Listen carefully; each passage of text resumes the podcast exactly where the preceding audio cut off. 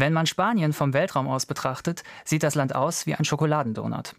Er hat Zucker an den Rändern und ein Stück Kandis in der Mitte. Dieser Kandis ist der Großraum Madrid, wo rund 13,7 Prozent der spanischen Bevölkerung auf gerade einmal 1,5 Prozent des Staatsgebiets Platz finden. Fast genauso viele Menschen wie im gesamten leeren Spanien, aber nur auf drei Prozent von dessen Fläche. So beschreibt Sergio del Molino eine Besonderheit seiner Heimat. Das Wort vom leeren Spanien ist dabei keine Phrase, sondern eine Realität, die es in sich hat. Molinos leitende Überlegung lautet in etwa, das Verschwinden der ländlichen Kultur ist mit dem Bürgerkrieg die wichtigste Entwicklung in der jüngeren Geschichte Spaniens. Sein Buch zur demografischen Lage hat Parlamentsdebatten provoziert und Fernsehdokumentationen nach sich gezogen. Spanien ist dieses Jahr Ehrengast der Frankfurter Buchmesse und Paul Ingendey, mit dem ich nun über Molinos Buch reden werde, ist Gast in dieser Folge unseres Bücherpodcasts. Neben Maria Wiesner und Friedhof Küchemann verantwortet er an dieser Stelle die Literaturausgaben. Außerdem ist er ein hervorragender Kenner Spaniens. Er hat unter anderem Hispanistik studiert, war 15 Jahre FAZ-Korrespondent für die Iberische Halbinsel und hat in der Reihe der Gebrauchsanweisungen des Piper Verlags die Bände für Spanien und Andalusien vorgelegt. Mein Name ist Kai Spanke, ich kümmere mich um die neuen Sachbücher in unserem Feuilleton und begrüße nun Paul Ingendey. Hallo Paul. Ich grüße dich, Kai. Molino schreibt, sein Buch habe eine lange und bewegte Geschichte und es sei kein harmloser, kein unschuldiger Text mehr. Und diese Geschichte ist ja in der Tat sehr beeindruckend. Ähm, vielleicht kannst du, Paul, sie einmal nachzeichnen und uns erklären, was genau eigentlich so seine Diagnose ist.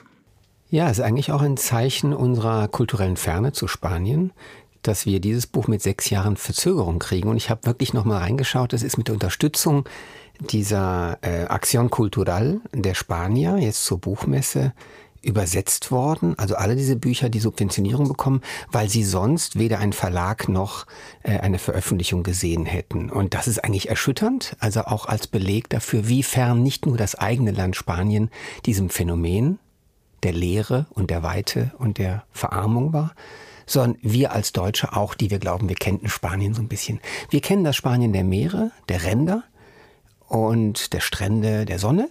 Wir kennen nicht diese unfassbaren Weiten oder jedenfalls ein sehr großer Teil der Deutschen kennt sie nicht. Es wird auch dort wenig gereist. Es ist ein, ein ganz kleiner Tourismus, oft Qualitätstourismus, aber sehr klein. Jedenfalls hat er vor sechs Jahren das Buch in Spanien veröffentlicht. Es hat ein kleines Erdbeben ausgelöst, insofern als der Begriff des leeren Spanien tatsächlich als äh, Problem, als Beschreibung eines Problems erkannt wurde. Und es hat eigentlich gebündelt, was so an Problemen über Landflucht, ähm, strukturelle Verarmung und äh, ich sag mal die Krisen, die Spanien ja auch gehabt hat durch den Immobiliencrash vor 15 Jahren, alles das wurde gebündelt durch das Buch und es passiert dieses, was ich gerne einen Lagerfeuereffekt nenne. Man schart sich um einen Text, um an dem, im Guten wie im Bösen, zu verhandeln, was denn die Probleme wirklich sind. Und diese Probleme, über die wir jetzt sprechen wollen, gehen doch deutlich tiefer und sind differenzierter, als selbst ich durch langes Hinschauen das hätte erkennen können. Hat er denn so etwas wie eine These? Er hat mehrere Thesen. Ich möchte anfangen mit der Anteilnahme. Er selber kommt aus Saragossa. Das ist in Aragonien oder Aragon, wie die Spanier sagen. Das hat eine kuriose Position als Stadt. Es liegt auch in einem Nichts. Ja, hat ein paar hunderttausend Einwohner, ist gar nicht so klein, aber überschaubar. Es ist mit dem Hochgeschwindigkeitszug in einer guten Stunde von Madrid nach Saragossa ist diese Strecke zu überwinden. Von Barcelona nach Saragossa eine gute Stunde. Aber das, die Stadt selber liegt, ist mit dem Auto drei Stunden weg und drum sind nur Dörfer. Wo übrigens äh, der große Goya geboren wurde, in dieser Gegend, in diesem Aragonien. Und er selber war eben äh, Reporter dort und hat deswegen das Land gut kennengelernt und hatte sehr früh Aufmerksamkeit. Seine Fantasie hat sich geheftet an solche merkwürdigen Geschichten, auf die wir gleich auch noch kommen. Und ich glaube einfach, dass er ein guter Autor ist, ein guter Journalist, der sehr wach ist und es geschafft hat, in diesem Buch etwas zusammenzufassen und zu synthetisieren, was vorher schlichtweg nicht da war. Du hast äh, Molino vor einigen Wochen in Spanien getroffen, äh, ihn gefragt, wie er zu seinem Thema gekommen ist und einen O-Ton mitgebracht und so lautet die Antwort. Es kommt aus meinen Jahren als Reporter, als ich von einem Dorf zum anderen fuhr und nach sonderbaren Lebensgeschichten und sonderbaren Menschen suchte. Menschen etwa, die anders lebten und deren Lebensweise den Blick auf die ländliche Existenz, den ich damals hatte, tiefgreifend veränderten. Denn was ich sah, passte nicht in unsere Vorstellung vom Leben auf dem Lande. Was ich sah, passte nicht in unsere Vorstellung vom Leben auf dem Lande. Was genau meint Molino damit? Das glaube ich, wir alle, er sowieso, aber auch alle Spanier, alle Deutschen mit äh, vorgefassten Meinungen aufs Land schauen, sofern sie nicht selbst dort leben. Also wir Städter haben, äh, wir haben das gemerkt, etwa bei Donald Trump und den Abgehängten, bei unseren Ostdeutschland-Debatten, dass wir ganz bestimmte Voraussetzungen haben, wenn wir über das Land sprechen. Was meinen wir? Das Wirtschaftliche, die Sitten und Gebräuche, die Religiosität oder fehlende Religiosität meinen wir das Leben dort, das gesunde Leben, die kleineren Äpfel oder die größeren Äpfel, die Pferde, die es noch vielleicht noch gibt. Es gibt ganz viele Konzeptionen und äh, was er versucht ist, nicht ein Pamphlet gegen die Städter, sondern eigentlich der Versuch eines Verständnisses, was das Land und das Leben in diesen Weiten, was es kulturell, geschichtlich, mentalitätshistorisch, psychologisch und so weiter bedeutet. Bis hin in die alltäglichen Dinge wie äh, schreckliche Verbrechen, die auf dem Lande geschehen und die unsere Fantasie beschäftigen, ja, die uns entzünden geradezu, weil wir sie deuten. Und er hat dieses herrliche Beispiel, das möchte ich gleich bringen. Es gibt dieses kleine Pyrenäendorf Fargo was fast wie Fargo von den Cohen-Brüdern klingt. Und wenn wir Fargo hören, den berühmten Film und auch die Serie dann, dann haben wir die Bilder vom Schnee und der Weite und der Einsamkeit. Und wir wissen genau, dass diese Verbrechen, um die es da geht, ganz tief gebunden sind an den Ort, an dem sie stattfinden. Und dasselbe erzählt er über dieses FAGO, Fargo, dieses in den Zentralpyrenäen, ganz abgelegenes Dorf mit 31 Einwohnern und danach nur noch 30, weil der Bürgermeister erschossen wurde. Ja. Der erzählt von, von, einem ehemaligen Freund von ihm. Die beiden sind genau. ja, die kamen beide aus der Stadt, sind genau. dorthin gezogen, waren befreundet und ja. am Ende tötet der eine den anderen. Genau. Und er, er geht, was das Schöne ist, dass er den Fall nicht erzählt als Sensation, sondern er nähert sich ihm eigentlich auf ganz leisen Sohlen und versucht so diese psychologischen Unterströmungen gleich mitzuerzählen. Und er hat auch dafür Verständnis. Also er hat eigentlich für alle Seiten Verständnis, weil er selber er ist ein Wesen zwischen Stadt und Land, er selbst. Ja, Sergio de, de Molino lebt in Saragossa, ist dauernd in Madrid, ist dauernd im Radio, so wie wir jetzt Radio machen, wenn man so will, macht er jede Woche Radio und ist einer der wichtigen Gesprächsleute im spanischen Radio und in der Zeitung El País. Er ist also ein Star geworden, kann man schon sagen. Aber er hat beide Sensibilitäten und er ist in Saragossa wohnen geblieben und ich hatte das Vergnügen, ihn dort zu besuchen und natürlich lebt man dort ganz prima. Die Mieten sind viel günstiger und er und seine Frau fühlen sich pudelwohl. Wie war denn so insgesamt dein Eindruck von ihm? Du hast es ja gerade erwähnt, er ist ja in Spanien so eine Art kleiner Promi inzwischen. Ja, ja, ich habe ihn vor einem Jahr bei einer Tagung kennengelernt. Da saßen wir beim Mittagessen nebeneinander und haben uns toll unterhalten. Das war auch witzig, weil es eine Tagung war über Regionalzeitungen in Spanien. Und auch das hängt mit dem leeren Spanien zusammen. Deswegen hatte man ihn noch eingeladen. Wir haben uns sehr ausführlich unterhalten. Er ist ein Jahrgang 1979. Und das ist eine grundsätzlich andere Generation, die ich in meiner Arbeit damals weniger kennengelernt habe. Die war noch nicht so am Drücker. Die jetzige, jetzigen Mitte 40er sind Leute, die die Geschichte des demokratischen Übergangs nur aus Erzählungen und Büchern kennen. Das ist ein Riesenunterschied zu denen wie mir, die so, ich habe ja ein Bewusstsein als 14-, 15-Jähriger von dem sterbenden Franco, zumindest auf Bildern und in der Zeitung. Das haben diese, diese Jungs und Mädchen nicht und sie bringen tatsächlich einen neuen Blick darauf und vielleicht darf ich das auch noch sagen, das Vorwissen um die Misere, die Krise in Spanien seit 2008, den Zusammenbruch und eine, wie man so will, sozialen Protest seit 2011 mit diesen äh, Lagern an der Puerta del Sol in Madrid und alles das. Da ist ein neues Bewusstsein entstanden, das die gesamte Literatur dieser Buchmesse entscheidend prägt. Wer, wer das nicht erkennt, äh, der kann Spanien eigentlich nicht verstehen. Sachbuch wie auch Roman sind geprägt von einer neuen Generation, die Unsicherheit kennengelernt hat. Du kennst dich, ich habe das eingangs erwähnt, ja sehr gut aus in Spanien. Du hast 15 Jahre für die FAZ dort gearbeitet, du hast drei weitere Jahre dort noch gelebt. Wie hast du das leere Land vor deiner eigenen Haustür in Madrid eigentlich so empfunden? Ich bin in der zweiten Etappe mit meiner Familie rausgezogen, aber so ein bisschen nur raus. Das klingt hier für Berliner oder Frankfurter oder Kölner Verhältnisse ganz merkwürdig. Ich sah aus dem Schlafzimmerfenster die Postkarten-Idylle der Berge nördlich von Madrid, 1800 Meter hoch, mit Schneekappen drauf, war aber in 20 Minuten am Prado mit dem Auto. Ja, ganz unglaublich. Das liegt an, der, an den Ringautobahnen von Madrid. Also ich habe das Innere sehr genau kennengelernt, die ersten zehn Jahre und die letzten acht, dann das Äußere, wo das ich schnell raus konnte zum Wandern und sowas. Aber Madrid selber ist natürlich das, was alles einsaugt. Sobald man aber eine halbe Stunde fährt aus Madrid, beginnt das nichts. Ja, es ist wirklich ein leeres Land und wer mit dem Flugzeug rankommt, sieht diesen Flickenteppich von Gelb und Braun und Ocker, der im Grunde außer Weizenfeldern und irgendwelchen Feldern, die nichts bedeuten für uns, kaum was verheißt, irgendwas nichts Blühendes. Es ist ein ganz harzes, diese Meseta liegt sehr hoch, 700 Meter hoch, ist im Sommer krachend heiß und Backofen trocken und im Winter sehr kalt und windig. Und es ist sehr erbarmungslos im Inneren des Landes, ganz oft. Ich ahne den Hintergrund ein bisschen deiner Frage. Ich habe selber in den vielen Jahren das Land äh, geliebt, das Innere besonders. Das Kastilische hat mich immer angezogen. Die Küsten gefallen jedem, aber mir gefällt das Landesinnere sehr. Und deswegen habe ich das Buch auch so angesprochen.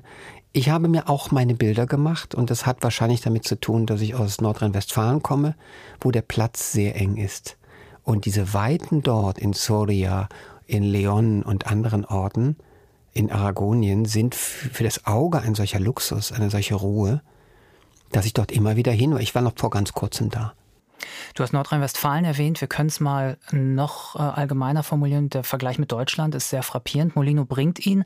Ich habe die Zahlen aufgeschrieben. Auf einer Fläche von rund 357.000 Quadratkilometern, also etwa 71 Prozent derjenigen Spaniens, leben hier bei uns 84 Millionen Menschen.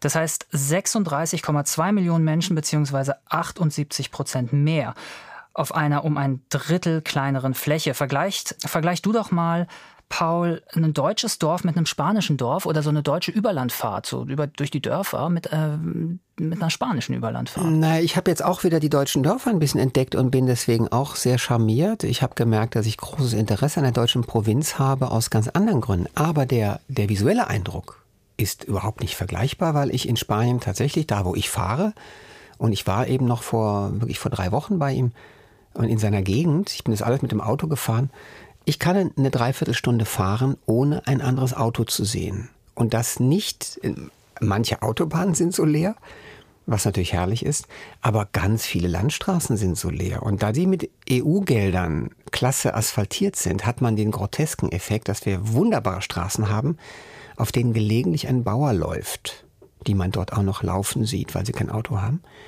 Und das ist natürlich in Deutschland in einem strukturintensiven Bundesland wie Nordrhein-Westfalen, zumal im Ruhrgebiet überhaupt nicht zu haben. Das ist ja ein Albtraum von Autobahnknotenpunkten.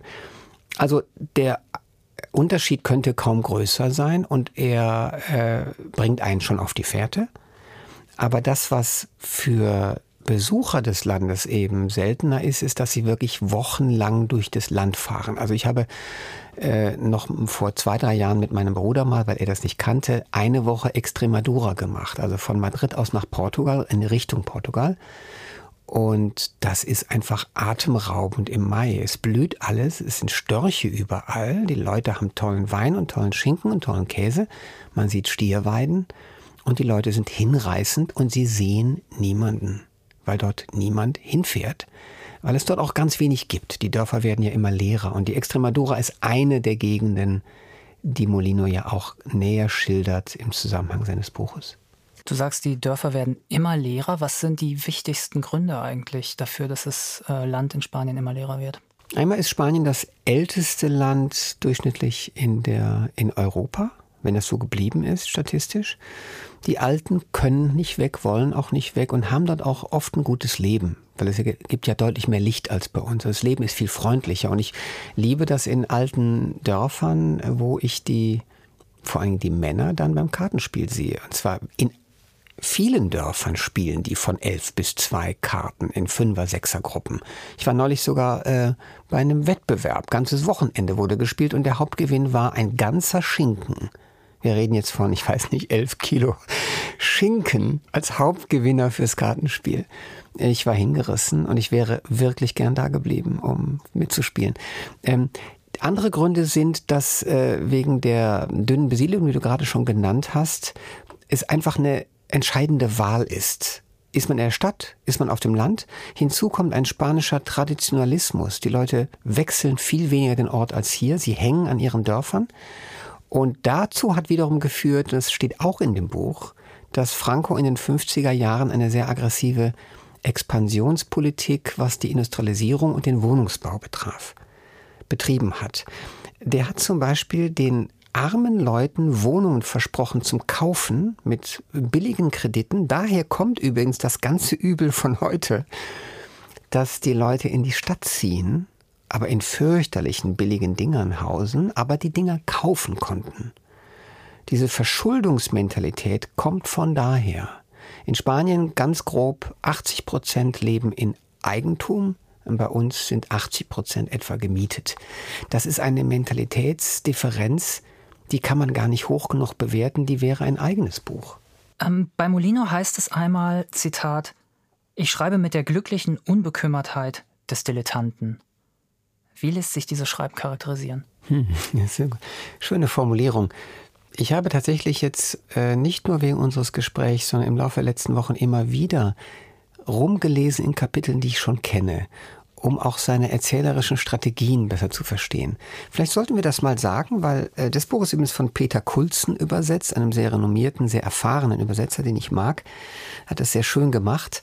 Ähm, also bei Wagenbach erschienen. Und Sergio de Molino ist ein Erzähler, der zwischen Essay und dem Narrativen geschmeidig wechselt, ständig.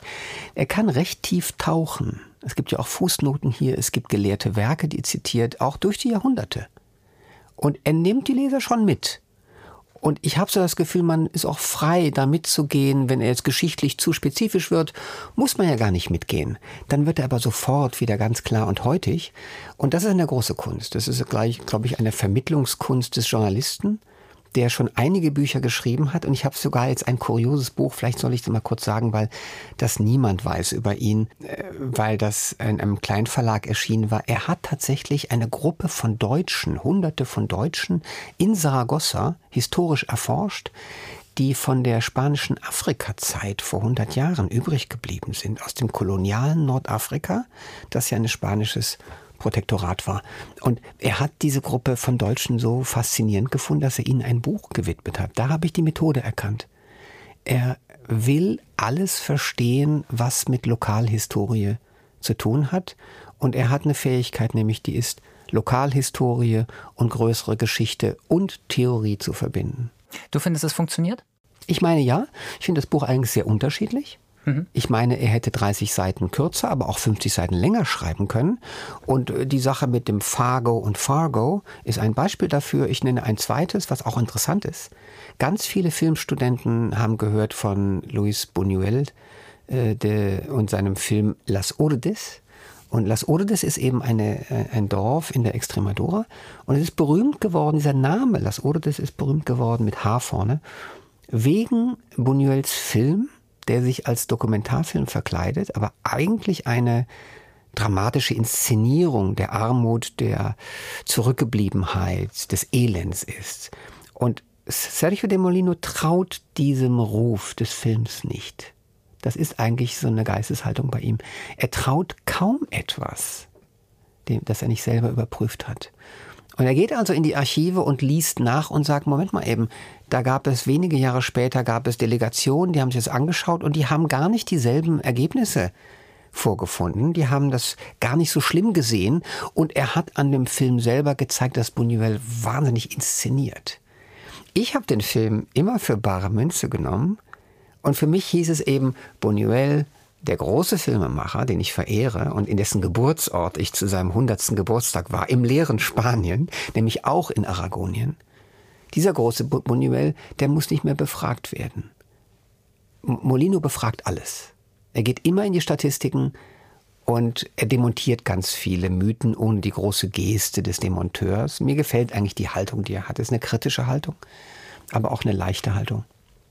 Er inszeniert natürlich auch selber wahnsinnig, er ästhetisiert selber wahnsinnig. Ich zitiere mal eine Passage. Mich hatte es heute Morgen beim Aufstehen gefröstelt, weshalb ich mich bis jetzt nicht ins Wasser getraut habe. Auf einmal aber spüre ich das dringende Bedürfnis, mich ebenfalls ins Wasser zu stürzen. Ich ziehe mein T-Shirt aus, lege die Brille neben das Handtuch und springe in den Rio Ladria. Ich spiele toter Mann, lasse mich mit den Ohren unter der ruhigen Wasseroberfläche dahintreiben. Ich höre den Fluss und sehe die Kiefern am Ufer, die Brücke und die wattebauschartigen Wolken am Himmel. Besser geht's nicht. Ein schönerer Ort ist nicht vorstellbar. Ich würde hier noch nicht zwingend von Kitsch reden, aber wenn er noch ein paar Umdrehungen mehr mitnimmt, dann sind wir schon da, oder? Ja, aber äh, ich finde, es gehört zentral zum Thema, oder? Sich fühlen auf dem Land. Also, ähm, ich würde sogar eher sagen, am Ende, da kommt die große Orgel. Ne? Und auch mir hat auch das gefallen, wenn ich auch genau wie du sagen würde, wow, das ist aber ein Orgelton, da hat er viele, viele Register gezogen. Ja, denn er hat ja sowohl eine Elegie am Ende auf das Land, und ich meine, es ist auch ein Appell an alle. Seht das Land. Was genau wir aber dann machen sollen, kann er auch nicht sagen. Und da hört auch seine Zuständigkeit auf. Ähm, das ist jetzt übrigens äh, eine, eine weitere Sache, von der die ich vorher kurz erwähnt hatte, dass das Buch für, zu uns mit sechs Jahren Verzögerung kommt. Das hat er ein bisschen aufgefangen durch ein sehr kluges Vorwort für uns, für die deutschen Leser. Ja. Und das war auch notwendig. Er musste die Nachgeschichte erzählen. Es gibt inzwischen in Spanien ein Buch gegen das leere Spanien, auch von ihm wo er mehrere Essays versammelt und sozusagen die Themen weiterspinnt. Die sind keine Korrektur dieses Buches, aber sie erweitern doch sehr wesentlich das Bild. Und darin kommt ein Essay vor, in dem er von einem jungen Lokaljournalisten besucht wird, wie er mal einer war. Jetzt ist er aber berühmt und es kommen die jungen Leute zu ihm. Und dieser junge Mann fragt ihn, warum er immer noch in Saragossa wohnt. Und dann gibt er einige wie ich finde, wunderbare Gründe dafür, warum man in einer mittelgroßen Provinzstadt wohnen könnte. Und er sagt ja, ich bewege mich nicht gerne. Ich habe das ganz gerne überschaubar.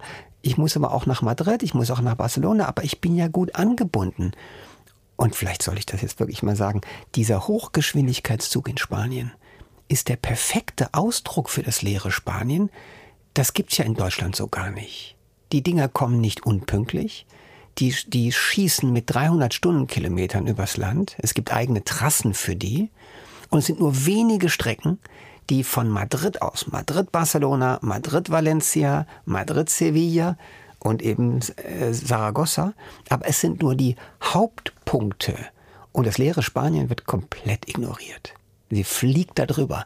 Insofern ist er selber mit seiner Existenz in Aragonien, aber doch nur halb in Aragonien, ein Ausdruck dieser Verhältnisse. Ähm, viele Autoren schilderten immer wieder ein recht barbarisches äh, Spanien. Molino nennt Beispiele. Alexandre Dumas ekelte sich vor einem Kanincheneintopf in Spanien. Für ihn war es, äh, als würde man ihm quasi gekochte Ratten vorsetzen. Äh, Hans Christian Andersen wagte es kaum, sich in Spanien von seiner Unterkunft zu entfernen, weil die Gestalten auf der Straße doch so bedrohlich wirkten. Warum wirkt das Land oder wirkte das Land so oft so finster? Es gibt eine Vorurteilsstruktur in Europa, äh, die geht in verschiedene Richtungen. Ich nenne mal eine Vorurteilsstufenleiter, die nach unten führt. Deutschland, Polen, westliche Ukraine, östliche Ukraine, Aserbaidschan.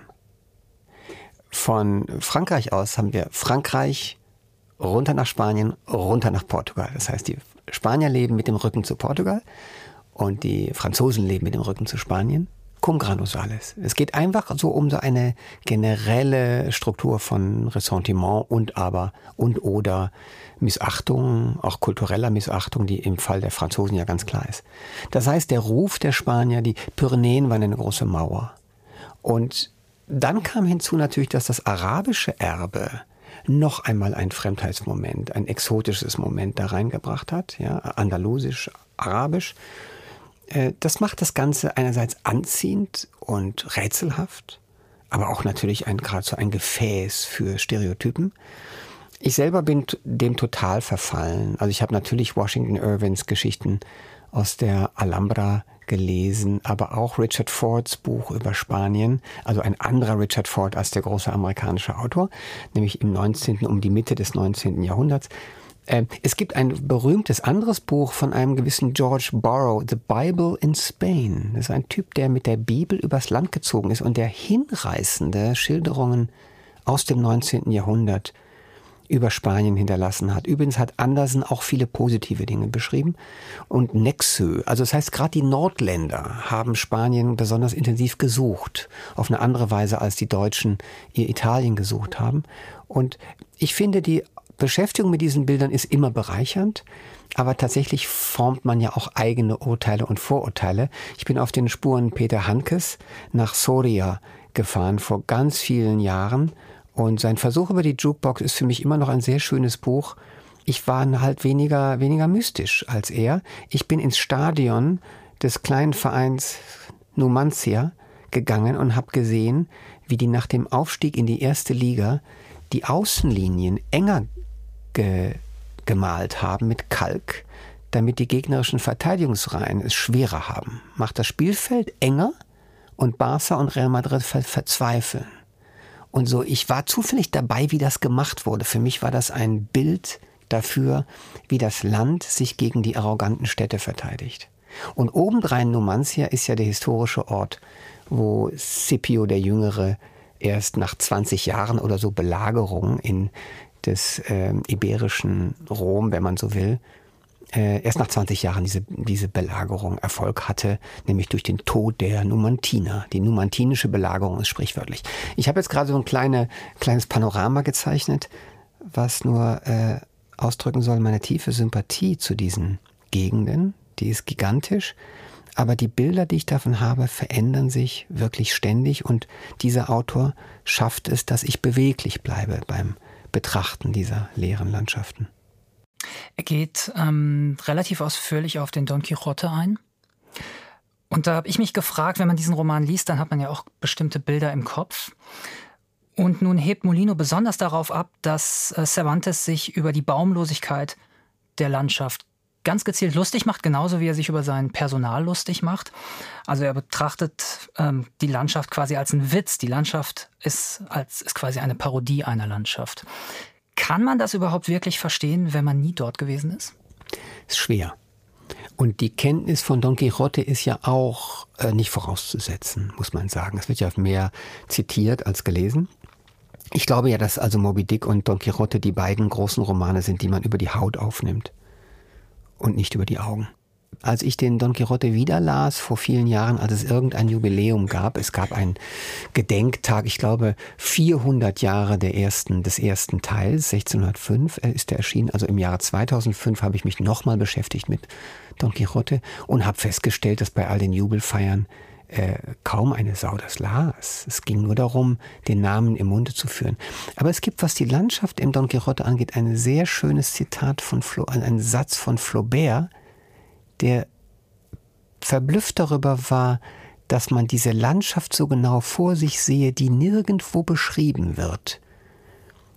Und tatsächlich ist mein Lesen, Leseeindruck, meine lesende Erinnerung an Don Quixote tatsächlich mehr die Gespräche und das über die Straßen ziehen, als irgendeine konkrete Beschreibung der Landschaft. Wer in der Mancha mal war, etwa auf, der, äh, auf den Spuren von Pedro Almodovar, der daherkommt, der weiß, dass es wahnsinnig leer und wahnsinnig groß ist. Mhm.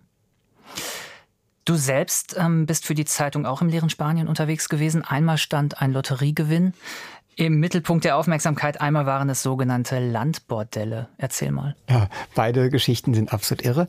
Beide habe ich gemacht mit Frank Röth, unserem Fotografen, mit dem ich sehr gern arbeite, doch einige Male in Spanien gearbeitet habe. Die Landbordelle habe ich ihm vorgeschlagen, weil ich sagte, hör mal, es gibt eine Besonderheit hier und auch das ist ein Ausdruck des leeren Spanien. Es gibt auf dem Land praktisch keine Kneipen. Und es haben sich diese weithin sichtbaren, mit Neon erleuchteten Landbordelle, wo die armen Migrantinnen enden, gebildet, die man über Kilometer sieht, weil ja da auch nichts anderes ist, was Lichtverschmutzung bieten könnte. Und ich sage, das musst du mal fotografieren. Und wir sind wirklich einen Sommer, einen herrlichen, es sind ja alle Sommer sind ja herrlich in Spanien sind wir von Madrid aus äh, jeweils auf die Ausfallstraßen und äh, ich hatte ihm dann zu viel versprochen. Erstmal fanden wir die nicht, die ich dachte gesehen zu haben. Äh, die hatten sich aufgelöst wie bei Don Quixote irgendwelche Sachen, Luftschlösser. Beim, beim zweiten Tag, dann ging's besser. Da habe ich dann mich eher erst im Internet informiert und da hat er herrliche Fotos gemacht und zwar im Abendlicht, so abends um zehn, äh, noch ein bisschen Sonnenlicht da war und es schon unterging. Ganz romantisch sieht es aus, aber es ist natürlich nicht, nicht romantisch. Dieser krasse Widerspruch zwischen einer Ausbeutung der Migrantinnen einerseits, aber einer soziologischen Tatsache auf dem Lande, nämlich, dass die armen Bauern nirgendwo ein Bier kriegen. Die können nirgendwo zusammenhocken. Und deswegen habe ich gesagt, Frank, wir müssen danach ein Trinken dort. Sind in einen Laden rein und tatsächlich war es genau so. Die Mädchen saßen gelangweilt unter den Fernsehern. Keine hat sich uns genähert. Wir haben unser Bier getrunken und er kam aus dem Staunen nicht raus. Das ist die eine Geschichte. Die andere, die wir gemacht haben. Ganz kurz noch, habt ihr mit den Leuten dort dann geredet? Habt ihr die angesprochen? Nö, wir wollten nur ein Bier. Mhm. Ich, ich wollte es nicht so weit treiben, dass wir jetzt auch noch irgendwie Feldforschung über die Anmache in solchen Läden betreiben. Da, ich glaube, da wäre auch Frank nicht äh, zu haben gewesen. Ne? Aber die, die äh, habe ich das jetzt gerade gut beantwortet? für mich, Oder für mich absolut. Hast noch Fragen? Nein, es wäre mir mehr darum gegangen, ob ihr gefragt habt, wie es denen so geht, wo die eigentlich wohnen, was die so sonst so machen äh, mit ihrer Zeit. Davon war ich kuriert, weil ich Jahre zuvor versucht habe, mal mit dem Mikro eine Art von Sozialreportage in dem Milieu zu machen. Und ich bin beschimpft worden oder ist mir Geld abgefordert worden. Und dann habe ich es gelassen das war einfach eine Erfahrung. Ich bin jetzt nicht der super investigative, knallharte Typ, der sagt, ich krieg die Informationen und bezahlen tue ich eh nicht für Informationen. Also habe ich das gestrichen. Aber die andere Fahrt zu einer anderen Jahreszeit mit Frank war in einem kleinen Dorf in Aragonien, wo eben Goya herkommt und Buñuel herkommt und die Sauda-Brüder, Carlos Sauda, das war ein Ort, dessen Name ich wirklich vergessen habe, wie auch Don Quixote ja sagt, er habe, oder der Autor des Quixote sagt, er habe den Ort in der Mancha vergessen. Ich weiß den Namen nicht mehr. Das Irre an diesem kleinen Dorf war, dass bei der Weihnachtslotterie, die ja in Tippgemeinschaften gespielt wird, äh, kurz vor Weihnachten, dass dort alle im Dorf bis auf ein oder zwei Personen gewonnen hatten, und zwar mindestens 100.000 Euro bis hin zu einer Million. Und das Rührende war, dass eine Frau, die so wenig Geld hatte, sich fünf Euro leihen konnte von jemandem, um sich ein Viertellos zu Ein Viertellos eines Zehntels, so werden die ja ausgegeben. Ein Zehntel kostet über 20 Euro. Sie hat sich ein Viertel, also für fünf Euro, plus Kommission. Sie hat also 100.000 Euro gewonnen. Der berühmteste Bauunternehmer des Dorfes hat also nicht alles verschenken können an Losen, was er hatte und hat viele selbst behalten und war dann noch reicher als vorher. Und eine Kneipenwirtin, die ich ebenfalls nicht den Mut hatte anzusprechen auf ihr Pech. Von der hatte ich gehört, von einem Dorfbewohner, dass sie dieses Jahr die Zahl geändert hatte. Mal nicht die 08 am Ende oder sowas, weil die ihr nicht gefiel dieses Jahr. Und ihre Stammkunden haben also ein anderes Los gekauft als das Siegerlos und das war natürlich der Horror auf dem Land, wo jeder jede Geschichte kennt. Das war sehr rührend in dem Dorf, weil es ein sehr strukturschwaches, armes Dorf mit einem schlechten Boden war, wo ein Großteil des Dorfes wirklich verschuldet war wegen Wassermaschinen und Säen und was sie alles machen mussten, um diesem kargen Boden irgendeine Ernte abzutrotzen. Ähm, deswegen hat es da mal die Richtigen getroffen. Das Dorf äh, hat davon profitiert und ist für einige Jahre. Ich kam eben mit Frank ein Jahr danach, um die Geschichten zu hören, wie es denen ging. Und das war sehr schön. Das ist eine sehr schöne Geschichte und Molino beschreibt äh, immer wieder genau das Gegenteil von solchen Geschichten, nämlich dass Leute mit den besten Absichten aufs Land ziehen und sagen, wir machen uns frei von allem, von der Arroganz der, der Stadt befreien wir uns und dann geht es dann nach sehr kurzer Zeit sehr rund und alle hassen sich. Wie kommt das? Weil das zwei sehr verschiedene Motive sind, äh, nach draußen zu ziehen. Das Dorf, was ich da erlebt habe, wir waren, glaube ich, drei Tage da, dieses Dorf war eine Gründung des Frankismus sozusagen, und zwar ein Kolonisierungsprojekt. Die Leute wurden gelockt mit Vergünstigungen und ihnen wurden Siedlungen gebaut, damit sie in diese Einöde ziehen. Als die einmal da waren und erkannt haben über die Jahre, wie schlecht der Boden ist, war ihr Stolz zu groß, um sie zum Aufgeben zu zwingen. Sie sind einfach da geblieben, aus Trotz. Und die bleiben. Die, die, die machen weiter. Äh, das, diese Geschichten kennt man aus den USA auch. Ja? Texas, der Lyndon B. Johnson kommt aus so einer Gegend, aus dem armen Texas, wo die Leute, dieser White Trash, gelebt haben in den 20er Jahren auf unfassbare Weise. Überhaupt das Landleben. Ich habe als Kind noch ein Außenklo er erlebt auf dem Lande am Niederrhein. Das waren die 60er. Ich denke, dass das dann irgendwann aufhörte. Aber das äh, spanische Land ist doch sehr deutlich härter gewesen. Ich glaube, dass das die Unterschiede sind. Leute ziehen mit einem Traum dorthin oder einer Aussteigeridee und die mag dann umschlagen. Aber nicht, wenn man aus Stolz an der Scholle bleibt und sich festkrallt. Spanische Herrscher haben politische Gegner ja auch gerne in abgelegene Landstriche verbannt. Und Molino zufolge offenbart sich darin ein imperialistisches Verhältnis zum eigenen Staatsgebiet. Andere Reiche haben ja ihre Kolonien als Verbannungsorte hm, genutzt. Die Spanier hätten auf der anderen Seite des Atlantiks gleich einen ganzen Kontinent zur Verfügung gehabt. Und diese Gewohnheit hielt sich bis ins 20. Jahrhundert. Ist das Land und dessen Reputation davon bis heute geprägt? Von dieser Praxis? Das ist eine tiefe Frage. Ich bin nicht sicher, ob ich sie beantworten kann. Ich glaube wohl, dass man Spuren von diesem Denken erkennen kann, weil das Land so groß ist und äh, in manchen Teilen so unwirtlich, empfinden die Menschen, die dort sind, also wirklich, sie seien in der Wüste, in der Einöde, sie seien gestraft mit etwas.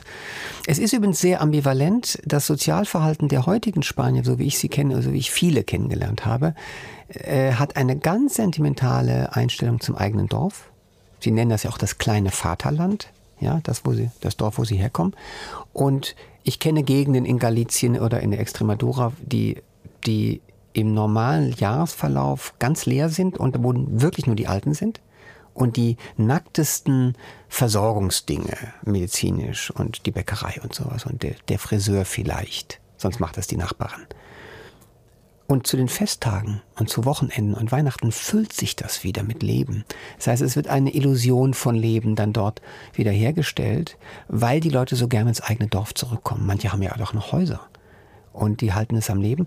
Aber ich habe schon vor 20 Jahren ein herrliches Buch, das habe ich immer noch ge gekauft, das heißt Aufgegebene Dörfer. Das ist ein 400 Seiten Bildband mit genauen Angaben äh, über diese Pueblos Abandonados die ähm, als Kuriosität und Sehenswürdigkeit vorgeführt werden in diesem Buch. Und es gibt einige Bücher dieser Art. Das heißt, die Zahl der aufgegebenen, der kaputten, der zurückgelassenen Dörfer ist groß und es gibt hier und da Projekte, ob es jetzt genossenschaftliche Projekte sind von der, der Landwirtschaft oder Kommunen oder Freunde, die sich zusammentun, das zu reanimieren. Und dann, glaube ich, mag zutreffen, was du vorhin angenommen hast, nämlich, dass da eigene Psychosen entstehen oder Gefahren lauern, um es mal so zu sagen, die Fargo oder die Fargo-Gefahren eben. Letzte Frage. Hast du eine leere Lieblingsgegend in Spanien? Ich habe mehrere. Dazu gehört Soria, auf jeden Fall. Dazu gehört die Provinz Guadalajara, wo ich immer wieder zum Schreiben mich zurückgezogen habe, äh, wo auch Mystikermönche waren und die äh, Teresa von Avila auch war. Ich liebe die Provinz Cordoba, die riesig ist und wo man im Sommer gebacken wird, wo es nicht auszuhalten ist. Also es gibt wirklich ganz viele Gegenden und ich will immer, immer wieder zurück und ich werde jeden Vorwand suchen.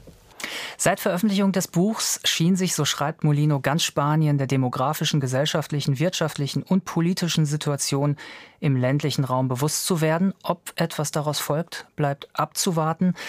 Wie Molino selbst die Lage einschätzt, schreibt er im letzten Absatz des Essays, den er uns jetzt zum Abschluss dieser Folge vorlesen wird. Dir, Paul, vielen Dank für das anregende Gespräch. Ich danke dir.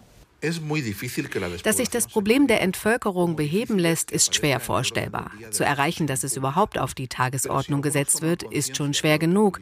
Aber falls der ein oder andere begreift, was für ein eigenartiges und besonderes Land Spanien ist und lernt, auf die Geräusche zu lauschen, die aus der leeren Weite zu uns dringen, könnte es uns womöglich gelingen, eine Form des Zusammenlebens zu finden, die auf die demografischen und gefühlsmäßigen Eigenarten dieses großen Stücks Land im Süden Europas Rücksicht nimmt. Wir haben es geschafft, die über Jahrhunderte gepflegte Grausamkeit und Verachtung zu überwinden. Jetzt müssen wir uns dessen bloß noch bewusst werden und etwas aus dieser Erkenntnis machen. Nos falta darnos cuenta y hacer algo con esa conciencia.